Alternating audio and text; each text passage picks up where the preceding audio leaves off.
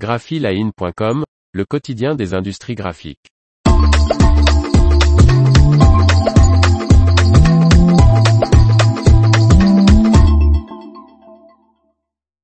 Landa ouvre une usine d'encre en Europe.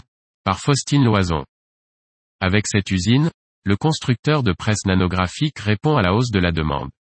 La première usine européenne d'encre Landa a ouvert ses portes le mois dernier.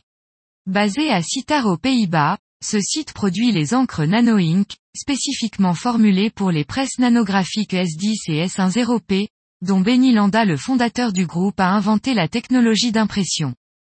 Cette usine d'encre nanographique double la production de consommables de Landa et répond à la croissance rapide de la demande en raison de l'augmentation des volumes d'impression des clients, indique Landa.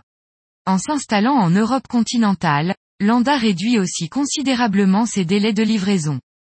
Notre nouveau site de Citar est axé sur la durabilité, la fiabilité du service et la croissance de l'entreprise, assure Gilles Auron, PDG de Landa Digital Printing.